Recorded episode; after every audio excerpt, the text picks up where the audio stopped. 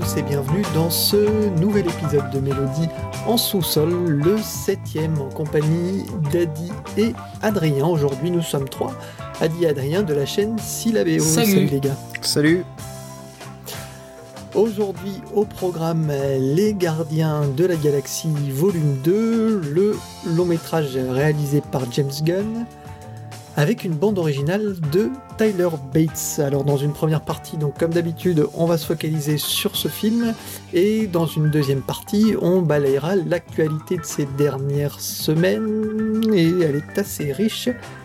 Vous verrez. Adi, ça te tenait à cœur de, nous présenter le film, donc vas-y. Alors, euh, Les Gardiens de la Galaxie volume 2, c'est euh, donc le troisième film de la phase 3 de l'univers cinématographique de Marvel. Et donc, euh, c'est le premier depuis qu'on a un- une idée plus globale de ce que sont les pierres d'a- d'a- d'affinité. Et donc, on s'éloigne une nouvelle fois de la Terre pour retrouver euh, dans les confins du cosmos Star-Lord et sa fine équipe de, chasseurs de primes qui, euh, qui devront affronter de nouvelles péripéties, notamment avec donc une nouvelle fois trahison, retrouvailles, aventure, combat, Amour, Espace. gloire et beauté. tout ça dans l'hu- dans l'humour fin et délicat de Marvel et sa subtilité qu'on lui connaît. Tout à fait. Bon, surtout, ce qui est important de préciser, mais c'est pour ceux qui connaissent le, le premier, euh, ils seront pas étonnés. C'est surtout la présence en plus de la bande originale. euh, c'est d'une musique euh, additionnelle qui est forte avec beaucoup de, morceaux et de bandes son euh, pop rock hein, en, majorité. Dont bah, on écoutera quelques morceaux forts et puis on va peut-être écouter déjà un premier extrait justement de cette bande son avant d'entamer sur la bande originale. L'ouverture de ce gardien euh, de la galaxie volume 2. Le euh, morceau, la chanson s'appelle Mr. Blue Sky par le groupe Electric Light Orchestra. C'est parti.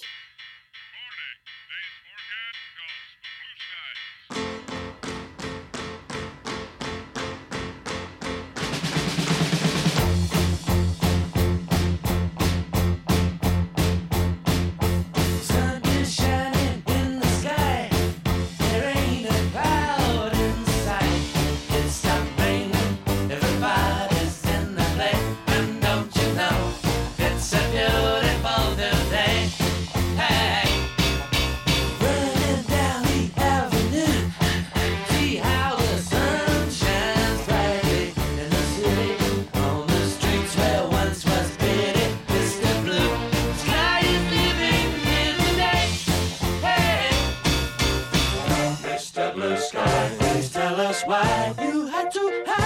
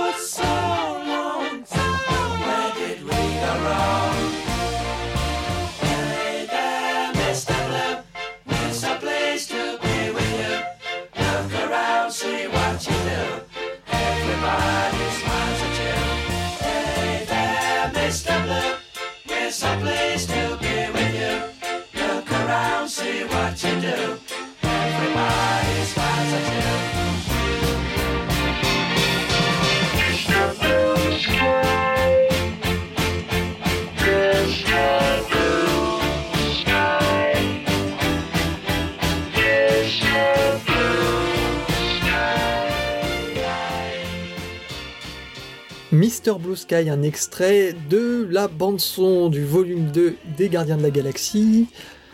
Et comme d'habitude, eh ben, on va commencer par nos avis. Et les avis, C'est Adrien qui va se lancer en premier. Qu'est-ce que t'as pensé, Adrien, du film? Au début, pendant la première partie, je m'attendais, euh, on, a dit- beaucoup de bien, quoi, au niveau du, du fait que c'était un Marvel assez rafraîchissant, qui se détachait largement de la moyenne, euh, euh, de la moyenne habituelle. Et pour la première partie, je me suis un peu emmerdé parce que pas, pas, pas vraiment au niveau du scénar, mais au niveau du ton, quoi, au niveau des blagues que j'ai trouvé, mais pas du tout déjà au niveau du premier, puis assez bourrin, quoi, lourd. Donc, euh, j'étais assez, euh, assez déçu sur la première partie. Mais après, il y a quand même beaucoup de moments où j'ai éclaté de rire. C'est à partir de la deuxième partie. Alors, je sais pas si c'est parce que je me suis habitué, c'est parce que je, je suis rentré dedans un peu, euh, un peu progressivement, ou parce que je l'ai vu en VF, peut-être, ça doit jouer. Mais euh, même au niveau du, temps passé sur, sur certaines blagues, quoi, j'ai trouvé que c'était assez mal dosé et mal rythmé comme, euh, comme humour avec Drax, qui pour moi est une écriture euh, abominable. Et, euh, au final, euh, même si le film se complètement décomplexé et déjanté, j'ai l'impression qu'il arrive pas vraiment à tenir ça correctement sur toute la ligne en fait. C'est complètement assumé. Sur la deuxième partie, je trouve ça mieux géré, mais au niveau de la première, je trouvais ça largement en dessous, non seulement du premier, mais aussi de un peu de la moyenne Marvel, quoi, ce qui m'a, bien surpris. Donc, euh, donc voilà, pour l'instant, je suis un peu mitigé en fait sur le truc. Je pense que je le reverrai volontiers parce que euh, il y a quand même des moments qui m'ont, euh, fait, qui m'ont fait hurler de rire, quoi. Du sparadrap quand, on a les, deux acolytes qui passent dans, dans hyperespace, euh, le passage Pac-Man. Enfin, il y a des, il y a des perles quand même dans ce film, mais, mais voilà, sur l'ensemble, je suis un peu mitigé. J'ai l'impression que c'est assez inégal. Adi, peut-être tu vas contrebalancer alors. Alors moi, ce film, euh, j'ai un avis assez partagé aussi. Par contre, c'est là où je le rejoins. Je trouve que dans le inscrit dans le- l'univers Marvel global, euh, il pêche un peu. Déjà parce qu'il fait pas avancer l'histoire, qu'il y a beaucoup de redites du premier. Pour moi, c'est même son plus gros défaut. Il y a beaucoup trop de redites du premier. Il a pas réussi à aller plus loin, à explorer le, Marvel Cosmos qui est, trop riche. On, l'aperçoit à la fin avec certains personnages qui font plaisir euh, qu'ils soient évoqués, mais euh, euh, ça c'est c'est son plus gros défaut pour moi. Il faut Après- le préciser peut-être pour, euh, pour les auditeurs. Toi, euh, Adi, c'est quand même un gros fan de, de Marvel de, de base. euh, et- J'aime beaucoup, oui, j'aime beaucoup, j'ai beaucoup creusé. Et justement, c'est ce que j'allais dire. Après, je trouve que c'est un divertissement très correct pour le grand public, je pense. Il va, ça se sent dans la salle, ça, ça rigole. Bah, c'est sûr, quand tu balances 80 balles, il y en a forcément, 80 blagues, il y en a forcément 10 qui marchent, mais, euh, mais, euh, quand même, ça, ça, ça, ça rigole bien, c'est, c'est détente et tout. Bah, par contre, la, le dernier tiers que, le dernier acte que Adrien dit que c'est pour lui, c'est le mieux. Pour moi, il était complètement, euh, en dessous de, de ce que de ce qu'a pu faire Marvel jusqu'avant avec des scènes badass, de l'action euh, péchue là, c'était c'était mou, c'était euh, c'était tiré en longueur. Ah non, Alors que la première partie, je trouvais ça moins, bien euh, rythmé, je trouvais ça entraînant, il y avait deux trois idées, mais quand même beaucoup de redites par rapport au premier. Bah, en fait, voilà, perso, c'est pas dans les- c'est pas dans l'idée en fait que je reproche le truc que dans l'application. Voilà. Ah, Je tiens à souligner que j'ai trouvé certaines scènes émotionnelles plutôt stylées, notamment le personnage de Yondu qui pour moi est le, le personnage du film.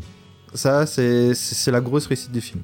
Donc globalement, t'as quand même plutôt aimé le film. J'ai plutôt aimé, mais quand je m'attendais à, à voir un le peu en 1 deçà de- en mieux, en du euh, bien en deçà de mes espérances, mais ça reste un film correct, surtout pour le grand public. Quoi. Alors, moi, je suis pas de- du tout euh, loin d'être un grand fan de Marvel. Je trouve que dernièrement, euh, dans les Marvel que j'ai bien aimé, je citerai Ant-Man, je citerai Doctor Strange, euh, euh, et puis éventuellement sur ouais, les trilogies X-Men, mais enfin les dernières.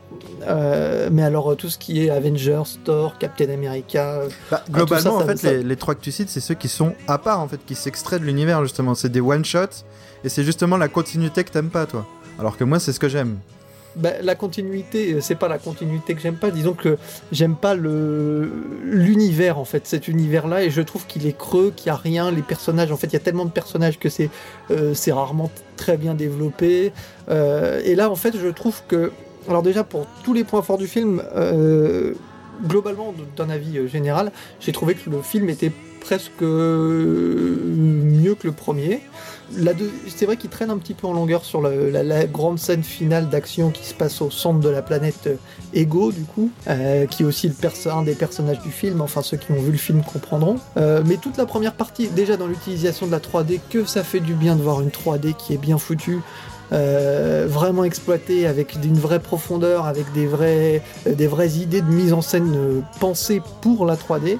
Euh, Ce qui est euh, globalement euh, pas le cas des 90% des films qui sont exploités dans, dans ce format-là.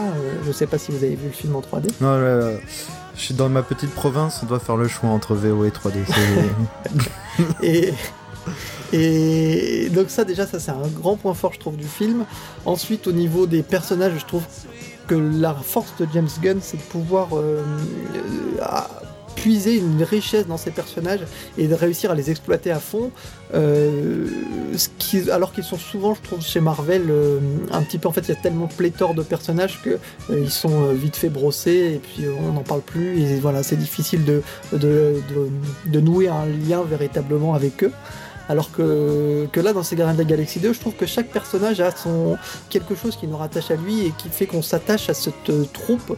Alors c'est vrai que c'est peut-être un peu forcé au début les dialogues, les échanges entre entre entre tous ces cinq ou six membres, Euh, mais je trouve que ça prend bien et que et qu'au final même tu vois Drax tu dis euh, enfin parce que je sais que vous c'est surtout ce personnage là peut-être qui vous embête Moi, je trouve Ah, que ça non, fait non, pas partie moi, du pas moi, pas moi. je trouve que ça fait partie du personnage qui sont un peu lourds, un peu voilà, mais et Ah oui, même oui, le fait de c'est- son rire forcé, tu vois, ça me gêne pas. En, en plus, c'est bon, Ah c'est oui. sûr que C'est peut-être pour moi le plus drôle du film. Je- en fait, je sais que c'est volontaire, je sais que c'est volontaire, mais je trouve ça mal fait en fait. C'est-à-dire que ça pourrait, ça, ça peut être à la fois dans l'objectif du film qui est de d'avoir un film de SF avec quand même pas mal d'effets spéciaux et d'enjeux, mais complètement décomplexé. Mais je, je trouvais que ça pouvait être beaucoup mieux fait quoi. Des blagues qui traitent, qui sont beaucoup trop longues, par exemple. euh, sur- surtout sur le début, sur la fin moins. Mais sur le début, par exemple, quand y a, ils viennent de se cracher sur la planète forestière et qu'il y a hum, le personnage principal, j'ai oublié le nom. Euh, Star Lord, voilà. Star Lord qui s'engueule avec, euh, avec Rocket, il le traite de raton laveur, et après il dit non, ma, ma langue a fourché, je te voulais traiter de chacal. Bon, en soi ça va, mais après il insiste et tout, il fait euh, c'est mieux ou pas? Non, c'est pire, c'est mille fois pire, il insiste, et puis après il se réengueule, enfin, ça. ça, ça- c'est pas dans l'idée en fait que c'est mauvais, c'est je trouve dans l'application c'est beaucoup trop long, beaucoup trop étiré.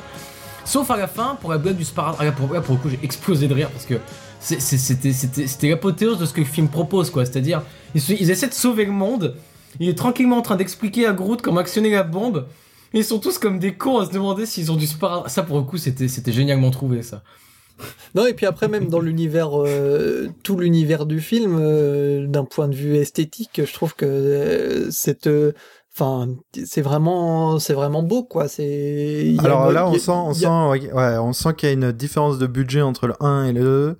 Ils ont mis le, ils ont mis le paquet. Il y a des scènes qui sont terribles. Oh, esthétiquement, c'est fou, Par contre, la scène de kitsch. la caverne, et justement, la scène de la caverne est générique. C'est l'apologie du kitsch, mais c'est un peu volontaire aussi quoi. Oui, Enfin, les personnages Non, mais c'est. les personnages plaqués or, c'est volontaire aussi, c'est Mais vrai. oui, mais euh, non, c'est- moins- mais ça, ça, ça me gêne pas plus que ça. Mais ça me si, gêne pas plus que Ah, ça. moi j'aime bien, ça va au moins jusqu'au bout de son délire, tu vois, ça s'arrête pas en plein Oui. milieu, et En c'est so- pas. en so- voilà, ça, ça dans l'absolu, ça me gêne pas. Et c'est pas du carton-pâte, quoi. Par contre, la scène, de, la, caverne est vraiment générique. Les décors sont génériques. Ouais. Et c'est, Et là, du coup, c'est là, c'est vraiment, c'est- c'est vraiment la scène qui pèse pour moi. C'est pour ça que je le répète parce que. Là, je suis d'accord, Alors c'est quoi, c'est le quoi vous appelez caverne en fait Bah, tout ce qui se passe en fait, la grosse bataille finale qui se passe au. Oui, centre de fin. la planète et qui dure, qui s'étire presque sur 20 minutes, hein, euh, je pense, même peut-être un peu plus. Euh, bah, toute Oui, cette, oui. traîne- cette scène-là, ça, ça traîne en longueur, quoi. Tout le reste, c'est coloré, ça fait plaisir Oui, de voir des bon. films colorés, la- notamment la scène euh, où euh, Yundu euh, dans le cercle de la prostitution qui fait un peu penser à Ghost in the Shell avec les ou Blade Runner avec les les lampadaires colorés, tout ça, ça c'est c'est du, du c'est quand même du concept art euh, Et, jette et ça pêche pas spécialement par la fin parce qu'à la fin finalement il y a une sorte de remontée euh, voilà avec euh, enfin on va pas spoiler euh, peut-être mais euh, avec euh, avec cette remontée finale euh, et, et ce qui se passe je trouve que ça reprend une sorte de peps bon après les scènes euh, là euh, pré-géniales ça c'est vraiment mise en moi, le- scène, oui. ça, c'est vraiment le, le, le, le syndrome Marvel, je trouve. Euh, vra- vraiment, là, ce, ce, ce, ce truc fan service des, des, des, des, euh, des scènes là, qui s'étirent à rallonge après le générique. Donc, tu restes, tu restes, tu restes, puis il y en a toujours une de plus Attends, puis ils annoncent le personnage d'Adam Warlock. qui servent pas à grand chose. Ouais, voilà, ça sert exactement. Ça sert, ça sert, pour, ça sert pour toi. Tu vois, moi, je sais même pas qui c'est. Eh ben, on va écouter tout de suite euh, un extrait parce que c'est bien sûr ce qui nous intéresse, c'est la bande originale. Et la bande originale, elle est signée Tyler Bates. C'est la deuxième euh, fois qu'il se colle au Gardien de la Galaxie, ce qui donne une certaine continuité à l'ensemble. Et on va écouter un extrait euh, qui s'appelle Dad, et je pense qu'il permet de, prendre un peu la couleur de l'en- de l'ensemble de cette bande originale. Et puis, on en rediscute tout de suite après.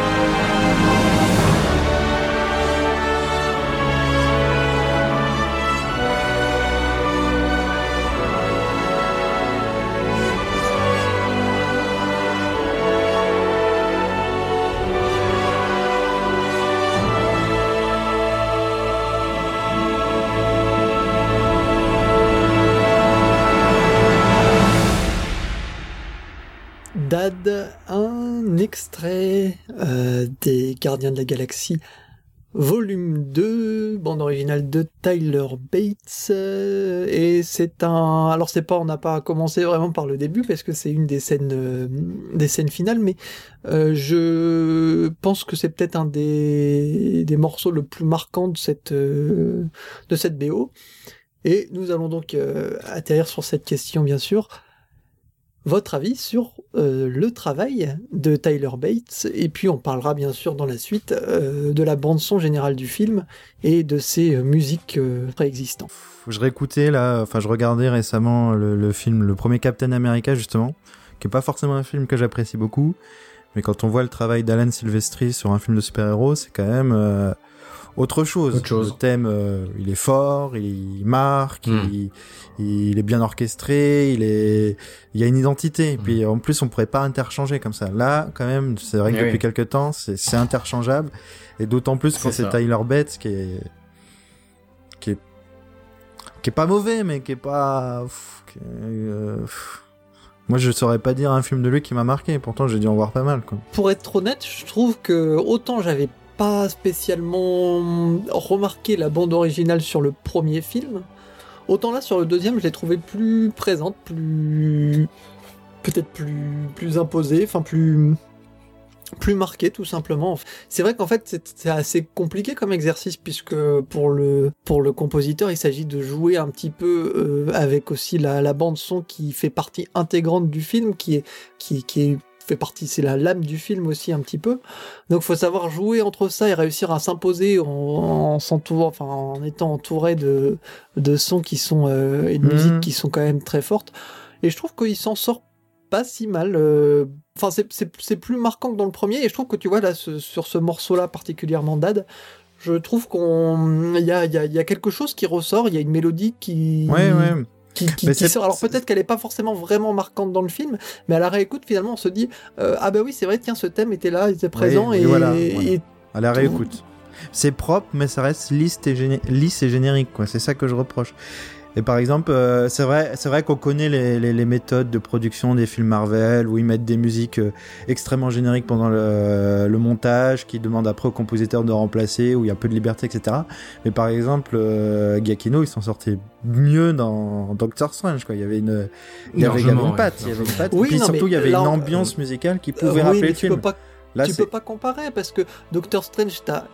Le- Enfin, je veux dire, la musique, c'est le, c'est c'est Giacchino, c'est c'est sa bande originale. Alors que là, sur les Gardiens de la Galaxie 2, tu dois composer avec euh, avec la, la bande son et la bande Bah, son. je elle sais est, pas, tu euh, regardes alors Forrest Gump, ou qui est euh, baigné, la bande son elle est baignée au milieu de toutes les musiques iconiques de l'histoire des États-Unis. Pourtant, le Ouais, thème vrai, principal, tu, bah, il est inoubliable. Mais encore une Puis fois, même les autres thèmes, Mm, ouais, ouais, c'est, euh, c'est, c'est vraiment, euh, il y a une, il y y y a une, alchimie vraiment entre les musiques euh, préexistantes et la bande originale. Et, euh, et, et dans ce film, là où perso j'ai absolument rien à reprocher vraiment aux, musiques préexistantes, pop propres, que je trouve toujours très bien intégrées. Par exemple, quand on compare un peu les, films récents qui sont un peu basés sur cette alternance-là, par exemple que ce soit Deadpool ou, ou Kong Skull Island, ou, euh, ou Suicide Squad que, que, que Hubert a vu, où pour le coup c'est assez mal géré ou beaucoup moins bien. Euh, là, dans ce film, Gardien de la Galaxie, c'est vraiment basé sur, euh, sur, sur, euh, sur, euh, sur ce dosage fin et un bon choix des musiques préexistantes, donc euh, là-dessus, aucun souci. Par contre, sur la musique vraiment originale, donc composée, que ce soit pour le 1 ou pour le 2, j'ai trouvé les choix toujours médiocres.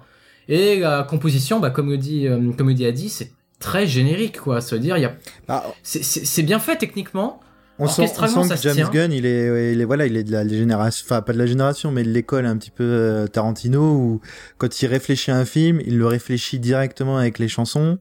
Et on sent qu'à limite, euh, c'est limite les scènes qui sont adaptées aux chansons. Et là, c'est, c'est en plus c'est des chansons euh, qu'il va chercher. C'est pas, enfin, c'est, pas forcément des, des tubes, euh, une compile de tubes. Non, c'est ces morceaux à lui. On sent qu'il, qu'il le touche lui. euh, Des fois, qui, qui sont tombés dans l'oubli, qui, qui, qui, qui peut même euh, remettre à la mode avec, euh, comme, avec, comme avec le premier film. Mais euh, voilà, là, on sent que c'est vraiment là où, où il est bon.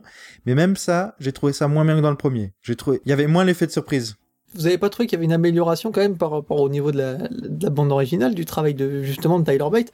Moi, moi, j'ai trouvé que la, la bande originale est plus, est plus costaud là dans ce dans, dans celui-là que dans le que dans le ouais, premier. quoi. vaguement, ouais. ouais. Mais moi je trouve pas ça médiocre. Alors je trouve ça peut-être un petit peu, euh, c'est pas pas ça, ce sera pas le travail de l'année c'est sûr. Mais euh, C'est insipide, quoi. C'est-à-dire, c'est, c'est, techniquement, c'est, techniquement, je vois, pas grand-chose à reprocher. Ça sonne, c'est bien, c'est bien orchestré, c'est, enfin, c'est bien orchestré. C'est, c'est, de l'artisanat, quoi. C'est pas, c'est pas, euh, c'est pas d'art, c'est de l'orchestration qui, qu'on pourrait foutre sur n'importe quel autre Marvel. Comme le disait Adi, Captain America de Silvestri ou Doctor Strange de Gacchino, il y a une patte au niveau d'orchestration.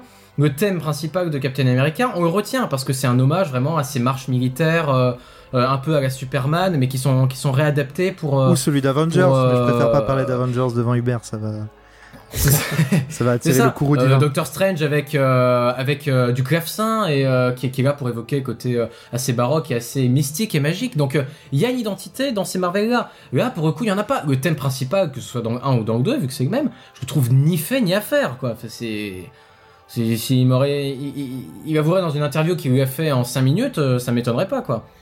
alors pas de pas de pas, de- pitié pour euh, pour la bande originale de Tyler Bates. Mais on va peut-être s'attarder du coup plus plus en profondeur sur euh, sur les morceaux additionnels peut-être. Enfin la bande son, euh, tout ce qui est euh, qui compose le, le, le film et qui est utilisé dans des scènes clés. Et on va écouter tout de suite euh, un autre euh, extrait qui s'appelle Southern Nights, qui est euh, du chanteur Glenn Campbell. On écoute ça et on en discute ensuite.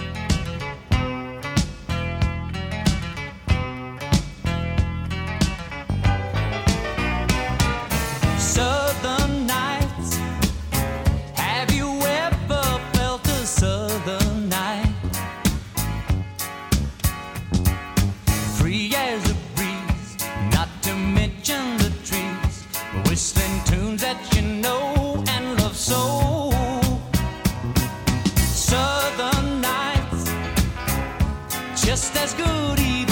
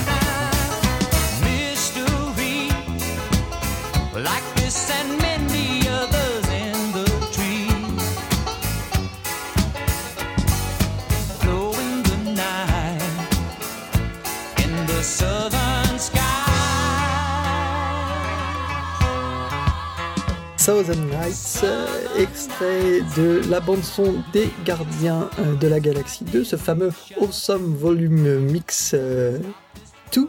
Et, eh ben, on discute justement, euh, la question c'est peut-être quel est le secret d'une euh, bande-son réussie tout un programme? Parce que si on repense euh, notamment euh, voilà, sur le, gros blockbuster qui est sorti et qui avait essayé d'utiliser un petit peu euh, ce système-là, euh, c'est Suicide Squad et qui s'était royalement planté en, en enchaînant justement des morceaux euh, sans, sans liant, sans, sans raccord avec la scène et même euh, sans, sans sens véritable. On avait vraiment l'impression que c'était c'était des morceaux comme ça empilés à la chaîne. Là, pour le coup, moi, je trouve qu'il y a une vraie, une, une véritable euh, envie de, de, de, de- de coller les morceaux au film et de, on se retrouve. Alors notamment la scène d'ouverture, on a écouté l'extrait tout à l'heure, Mr Blue Sky, euh, en est peut-être l'exemple le plus le plus scolaire et le plus euh, le plus frappant en fait. Mais euh, mais tout au long du film, je trouve encore que James Gunn réussit parfaitement à intégrer ces ces morceaux à son récit. Bah c'est vrai, ouais, c'est-à-dire que dans, la mesure où, où les, les musiques sont très bien choisies déjà par rapport au, au, au, au, caractère personnel en fait, c'est-à-dire que c'est, on, sent- bien que ce sont des, des, choix qui lui tiennent à cœur, comme disait dit tout à l'heure, c'était euh, c'était parfois les scènes qui, qui des musiques et des chansons. Et que euh, voilà elles ont elles ont un lien non seulement au niveau du bah, des émotions qu'elles procurent avec avec la scène que ce soit des fois des tendances un peu mélancoliques des tendances détendues ou ou un peu déjantées ou au niveau des paroles quoi. Par exemple cette métaphore du marin qui qui qui lie un peu le personnage du père et du euh, et de Star-Lord donc là-dessus tant dans le premier que dans le deuxième c'est vraiment pour le coup presque une des identités euh, euh, d'une- une, une caractéristique en fait des Gardiens de la Galaxie c'est vraiment ce ce ce, ce, Et ce- ce qu'il y avait dans Suicide Squad, cette ce qu'il y avait dans Suicide Squad et qu'il n'y a pas dans les Gardiens de la Galaxie, dans les Gardiens de la Galaxie, c'est ce caractère putassier. C'est, oui. c'est, c'est, on sent que c'est personnel et pas raccord quoi. C'est- les morceaux, ils sont là parce que voilà, c'est des morceaux qui vont faire vendre l'album, etc. Non, non, là, ça, là, l'album se vend parce que, euh, parce que c'est de qualité. parce que c'est bien choisi, c'est pertinent et ça, ça marche. Jusqu'où où peut-être on peut aller euh, Est-ce qu'il n'y a pas un moment justement où ça, euh, ce, ça vous a, ça vous a gavé justement ça ou est-ce que autant Ouais, vous jamais. êtes, euh, vous êtes pris? Parce que finalement, je trouve que les scènes les plus réussies, les plus marquantes, c'est ces scènes avec, euh, avec ces, ces, ces, ces, ces bandes son quoi. euh. Et oui, et oui, et c'est bien le problème. Et c'est bien le problème. Enfin, on en retrouve. euh, moi, je trouve. Il y a celle-là. Il y a la scène euh, où. euh, De découverte de la planète Ego, j'ai trouvé plutôt. Il y a celle de la prison où il tue chaque euh, Mhm. chaque personne avec son avec sa petite flèche. euh, Ouais, ça c'est bien, ça aussi, c'est bien fait. ouais. Mais mais mais peut-être la scène la plus marquante. euh, ben, on en a passé la chanson, le, le- le morceau. Je pense c'était Dad euh, de Tyler Bates euh, où euh, où il y a cette. alors là, on va gros spoil, attention. Avec la mort d'un des personnages principaux, et ben c'est peut-être euh, là où ça ressort vraiment le plus dans la bande originale. euh, Mhm. Mais sinon, toutes les autres scènes, c'est vraiment la bande son qui fait le qui fait la- ce travail émotionnel en fait. Un truc assez emblématique d'ailleurs du fait que ça marque pas assez. C'est, tu me fais repenser avec euh, en, parlant de ça. C'est à un moment il y a une scène qu'ils essayent iconique. Là, là où il est pas fort, euh, James Gunn, je pense que c'est ça, c'est les scènes iconiques de super-héros où t'as une espèce de de plan caméra circulaire autour de l'équipe avec euh, à la fin une blague euh, assez drôle, mais mais cette scène là, elle est pas transcendée par euh, par le thème principal. Alors que par exemple cette scène dans Avengers, même si je sais que t'as pas aimé le film, mais tu peux pas me dire que la scène au milieu de New York où t'as un plan circulaire autour de l'équipe avec le thème de de- d'Avengers, c'est quand même putain de badass. J'ai j'ai deux gros reproches à faire en fait au niveau de, de l'utilisation qui est faite de la musique. Le premier, c'est qu'on a un découpage en fait au niveau, au niveau des, des fonctions de la musique. Les musiques pop rock, ça sert à avoir un ton léger et un décalage comique. Et la musique orchestrale, tout ce qui est sérieux et scénario, on a un découpage qui est tellement systématique que dès qu'on va entendre une musique orchestrale, déjà on, on sait exactement ce qui va se passer. C'est-à-dire que, contrairement aux musiques pop rock qui, elles, presque, elles sont tellement fluides et naturelles quand elles interviennent qu'on se rend même pas compte quand elles interviennent. On a du plaisir quand on les entend. Par contre, les musiques orchestrales, C'est vas-y qu'on met du piano, vas-y que des fois on met des chœurs parce que ça fait classe et que euh, on ne peut pas ne pas mettre des chœurs à ce moment-là. Un coup de thème principal euh, que, que je déteste, mais bon ça, ça c'est une autre avis. Donc le problème c'est que jamais en fait il y a un découpage systématique au niveau des fonctions des musiques qui fait que jamais la musique orchestrale ne va prendre le parti de souligner une action burlesque ou un décalage comique, ce qui, ce qui, ce qui rafraîchirait. Ça va être toujours. Mais l'inverse, c'est pas vrai. hein. Hein L'inverse, c'est pas vrai. L'inverse, que- c'est pas vrai. L'inverse, c'est pas vrai. Des fois, on a des musiques qui sont un peu plus mélancoliques dans les musiques pop rock. Et c'est ça le problème. C'est que du coup, la musique orchestrale est complètement dévalorisée. C'est le deuxième problème. C'est que lorsqu'on passe d'une musique pop rock qui est assez décontracte pour donner plus de légèreté à une musique, c'est un parti pris, tu vois. Par exemple, lorsqu'on est. euh, Lorsqu'on arrive sur la planète d'Ego, tu vois, c'est des paysages merveilleux, on pourrait tout à fait euh, imaginer euh, des, des- des- des grandes musiques symphoniques dessus. Ou surtout la scène d'ouverture, ou lorsqu'on a Baby Groot qui danse euh, pendant qu'ils sont en train de se castagner avec, euh, avec le méchant, voilà, c'est un parti pris.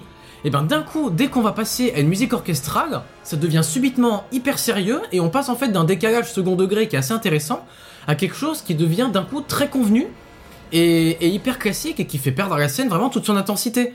C'est-à-dire que dès que dès que la chaîne se fait défoncer euh, et qu'il y a plus de musique, et ben on passe sur une musique orchestrale et la fin du combat on l'oublie quoi. C'est-à-dire que le début avec Baby Groot qui danse, enfin on s'en souvient, c'est euh, au niveau de la mise en scène on voit on le voit tourner, on voit enfin c'est les personnages sont mis en valeur et tout. Dès qu'on a des musiques orchestrales, d'un coup ça devient mais hyper euh, c'est des scènes qu'on a vues dix mille fois quoi. Et c'est ça le problème quoi, c'est que la musique orchestrale a des fois par moments elle dessert presque au propos quoi, du fait qu'elle est confrontée à des musiques pop rock qui, qui les supplantent.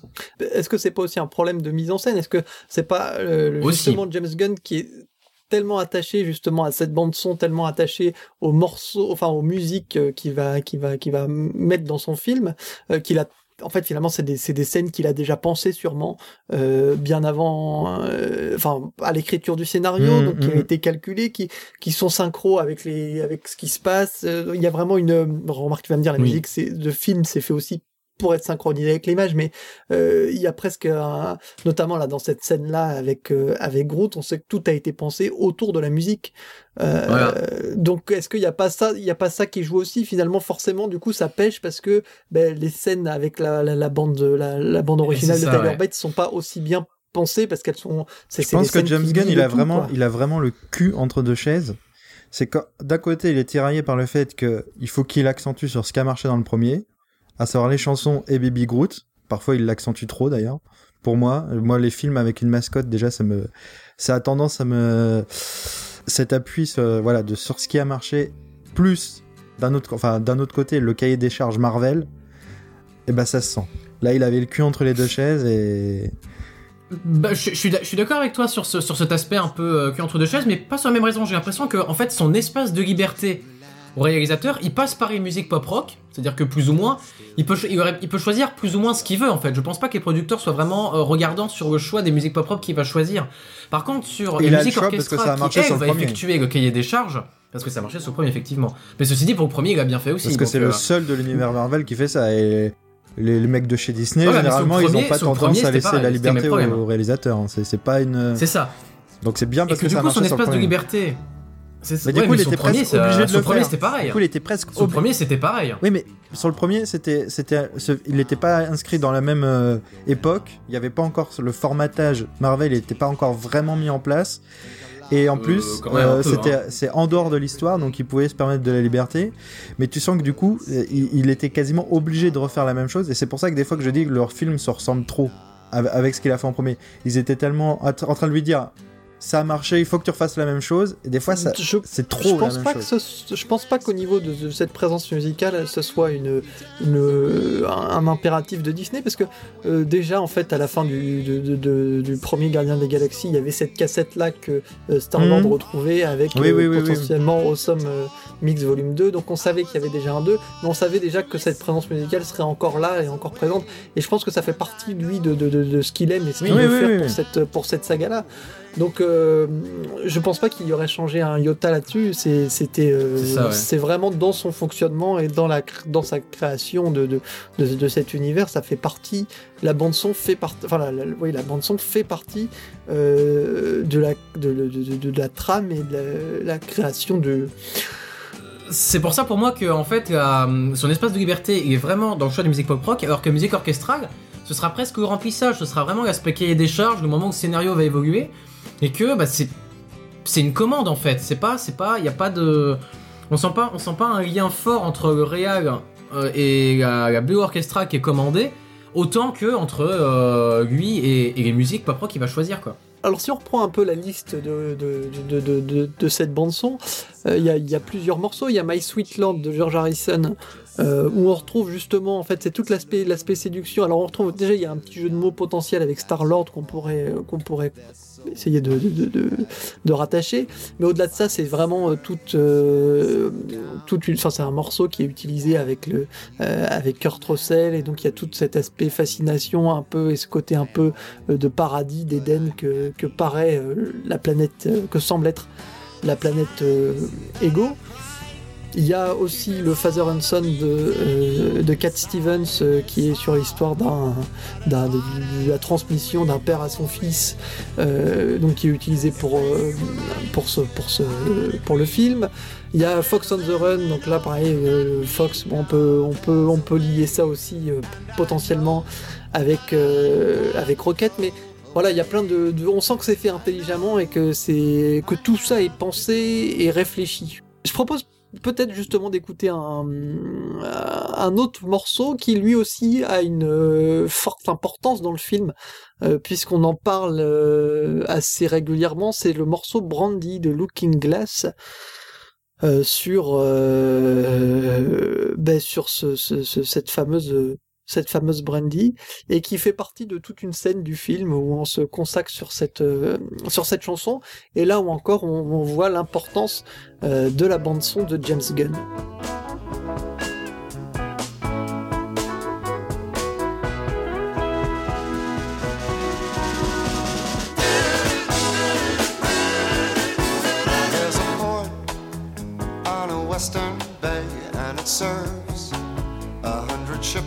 Day.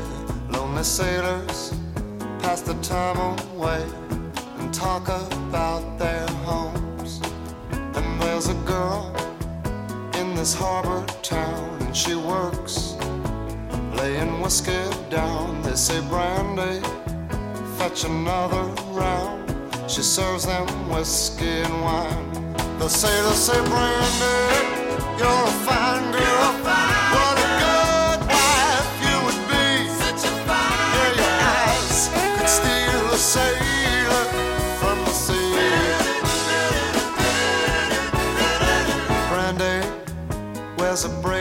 Chain made of finest silver from the north of Spain. A locket that bears the name of a man that Brandy loved. He came on a summer's day, bringing gifts from far away, but he made it clear he couldn't stay. No harbor was his home. The sailor said, Brandy,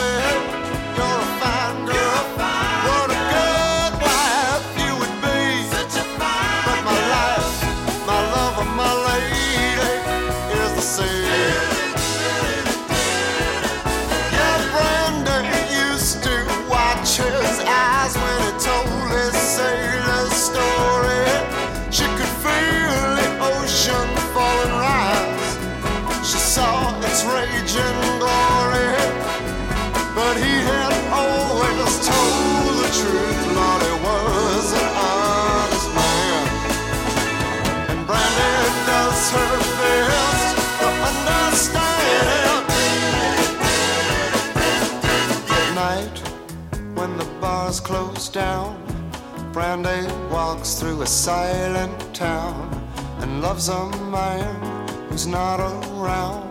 She still can hear him say, she hears him say, Brandy, you're a fine girl.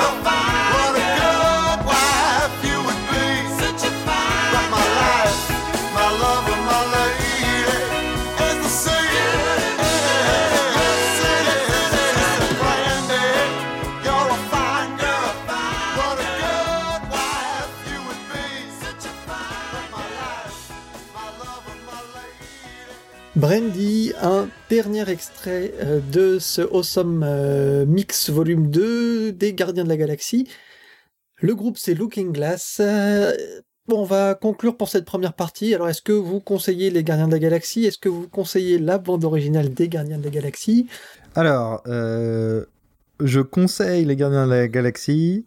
Je trouve que les musiques s'intègrent bien au film. Après, est-ce que je conseille la réécoute? Je suis pas le public en tout cas. Si vous avez bien aimé le, premier épisode des, Gardiens de la Galaxie, je pense qu'il n'y a aucune raison que vous n'aimez pas le deuxième, euh, qui est sur beaucoup de points, je trouve, euh, encore plus, qui pousse un peu plus haut le curseur, même s'il y a une petite, ça traîne un peu en longueur sur la fin, mais euh, le film est très bon. La bande originale de Tyler Bates c'est peut-être un petit peu, voilà, et la bande son, encore une fois, euh, est très bien. Très bien, très bien trouvée, très bien utilisée. Euh, donc si vous aimez le, le pop rock, je pense que voilà. Puis si vous avez aimé le film, vous vous replongerez avec plaisir dans tous ces petits sons et ces petits morceaux euh, des années 60, 70, 80. Et avec un petit, un petit, un petit bonus qu'on vous, qu'on vous passera en fin d'émission euh, et qui sera présenté par Adi, mais chut, chut. On peut lancer notre deuxième partie sur l'actualité.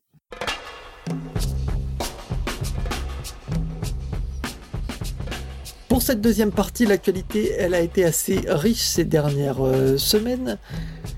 On propose peut-être de, parler tout d'abord euh, d'un film français, d'une bande originale française, euh, celle de Jérôme Lemonnier pour Cesser le feu, le long métrage d'Emmanuel Courcol. Adi, Ah, pour une fois, j'ai vu un film que tu traites dans l'actu. C'est bien, je peux en parler. Euh, je viens de voir le film à l'instant, là, ce matin. Euh, donc, du coup, j'ai pas vraiment eu le temps d'écouter la BO, mais euh, pas besoin de la réécouter pour déjà sentir que elle vaut le coup d'être réécoutée parce que c'est de la belle composition, c'est de la belle musique.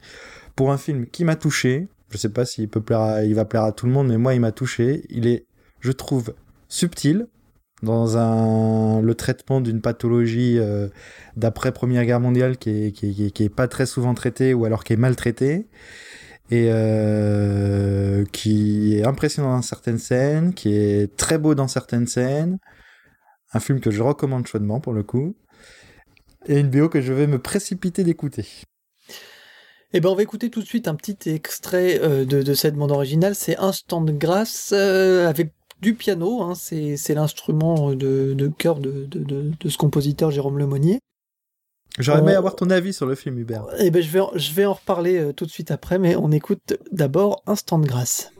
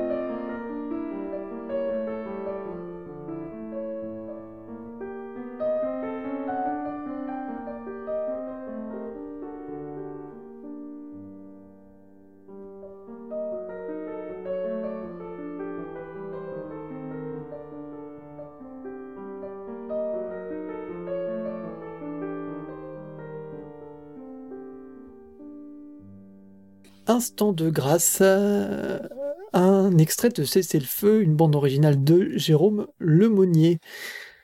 Je vous conseille moi particulièrement le film, le et puis la bande originale aussi. Jérôme Lemonnier, on le trouvait beaucoup sur les films de Denis Dercourt. Il y avait En équilibre notamment. Alors il y a beaucoup de, de piano, c'est il y a aussi pas mal de cordes dans cette BO. C'est très c'est très délicat tout en tout en tout en retenue. Voilà, c'est pas du Gardien de la Galaxie bien sûr. Euh, C'est en- intime. Bon, en tout cas, le film est, je trouve, est, est très réussi aussi. Alors, c'est un premier long métrage. Ce réalisateur-là a 56 ans, donc il n'est pas tout jeune. Mais euh, Ah il, a été, il était scénariste avant. Et voilà, c'est vraiment un, un compositeur de. Enfin, c'est vraiment un, un- un homme de cinéma. Mais euh, il y a une audace dans, dans, dans, dans ce film, euh, au- au-delà du, de, de, de son sujet. Il y a une vraie audace de, de, sur, sur la mise en scène. C'est vraiment en- des choses qu'on n'a pas forcément l'habitude de voir dans, dans notre cinéma, et notamment ce, ce, cette scène d'ouverture dans les tranchées, elle est quand même assez, euh, assez brutale et assez forte, et, et c'est une superbe introduction euh, à ce à, ce très joli film. euh, voilà, Cessez le feu d'Emmanuel Courcol. Tu voulais dire euh, quelque chose en plus, euh, Adi? Et ce qui m'a plu dans ce film aussi, c'est que dans Cessez le feu, c'est qu'on a l'impression de voir un être humain qui vit dans les années 20 et non pas une peinture des années 20 un peu cliché ou quoi. Ça, ça, c'était vraiment, voilà, on avait vraiment l'impression de voir comme si quelqu'un était en train de vivre ces années-là et non pas euh, une espèce d'image sublimée ou, euh, euh, fantasmée de ce qu'on peut se faire comme représentation des années d'après-guerre, quoi. Deuxième film de notre partie actualité, c'est Gold. Gold, un film de Stephen Gagan. Alors, me demandez pas de euh, reprononcer ce nom de famille, mais je crois que voilà, c'est Stephen Gagan. Et euh, la bande originale est signée, elle, Daniel Pemberton, le fameux Daniel Pemberton qu'on avait entendu dans Steve Jobs dernièrement, qu'on avait entendu donc dans The Anchorman et qui a toujours un langage, je trouve, assez musical, assez intéressant, parce qu'il cherche vraiment quelque chose, euh, une recherche thématique une recherche sur l'instrumentation qui est toujours, qui essaye toujours d'être euh, euh, d'être originale euh, à, défaut d'être complètement novatrice. Et je propose donc d'écouter un extrait qui s'appelle Blue Skies, où on va écouter donc tout ce qui tourne autour de, bah, de l'or, parce que en fait l'histoire raconte la folle épopée d'un chercheur d'or qui est joué par Mathieu, Matthew McGonaghy. C'est parti.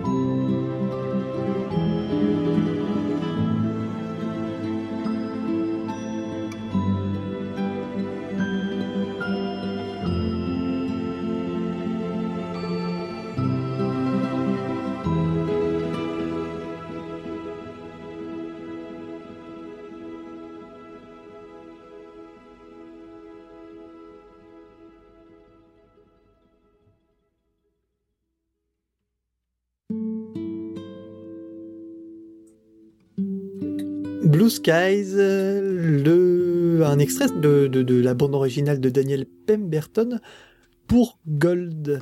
Et pour conclure sur cette, euh, sur cette actualité, on voulait vous en parler, éventuellement faire une émission, ça s'est pas fait, Euh, mais on va quand même évoquer Life qui est sorti il y a quelques semaines maintenant, deux trois semaines, un long métrage de Daniel Espinosa. Peut-être, euh, ben on va vous pa- passer tout de suite un extrait euh, qui fera sûrement penser à, un autre film qui se déroule dans l'espace euh, et ce n'est pas Alien bien que le film y fasse abondamment euh, référence dans cet extrait moi je trouve un petit air de de Gravity mais on on, on en reparlera peut-être après. Voilà, je m'attends pire.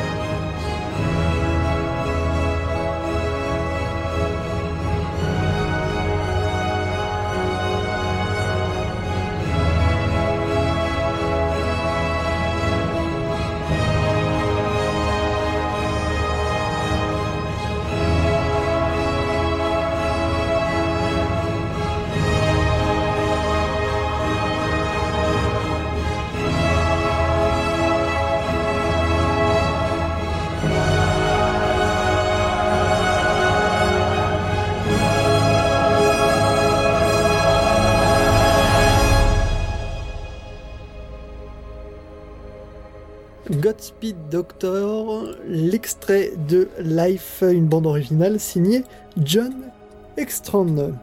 Alors peut-être un petit avis sur, euh, ce Life? C'est une construction qui paraît assez euh, assez classique, mais j'ai beaucoup aimé la manière dont il utilise les, euh, les cuivres et les chœurs. quoi. Il y, a une, jolie dynamique en fait tout au long du morceau, donc ça me ça me bien pour écouter la BO en entier. C'est une bande originale euh, qui est intéressante. Après, moi je suis, pour être honnête, je suis pas forcément très client de, de ce genre de de ce genre de film parce que on pourrait dire que c'est vraiment un si je sais pas si on peut le dire mais c'est un alien like quoi c'est vraiment le film euh, qui, qui puise son inspiration là-dedans et le fait que ce soit peut-être un huis clos j'ai trouvé que c'était très téléphoné le, le scénario était quand même euh, cousu de, fil blanc donc euh, je sais pas, j'y ai pas, j'y ai pas pris un, pied énorme. Euh, après, la musique était, était intéressante et je pense mérite, mérite de, mérite au moins une, écoute. Je suppose que les, les, grands fans d'Alien devraient aimer sans problème ce, ce film, euh, donc réalisé par Daniel Espinosa. On va finir avec un petit crochet du côté de Adi qui va nous parler d'une de ses dernières expériences vidéoludiques et donc d'une euh, de, de- de- des musiques de cette expérience. Voilà, du coup, c'était plus pour le, le coup de cœur que l'actu, mais euh, euh, je viens de recevoir euh, ma Switch avec euh, Zelda Breath of the Wild. Bon, j'ai toujours été client des musiques de, de du Kondo, enfin de- des thèmes euh, de cette saga, des thèmes musicaux de cette saga, mais encore une fois, peut-être plus, encore en plus en délicatesse et en subtilité que d'habitude, mais encore une fois, ça colle parfaitement au- à l'univers, les thèmes sont sublimes, la BO est riche, hein, il y a 250 morceaux, mais bon, je sais dès qu'on pourrait écouter le thème principal. En tout cas, un jeu que je recommande et une BO à écouter. On va écouter un extrait de cette bande originale du dernier Zelda.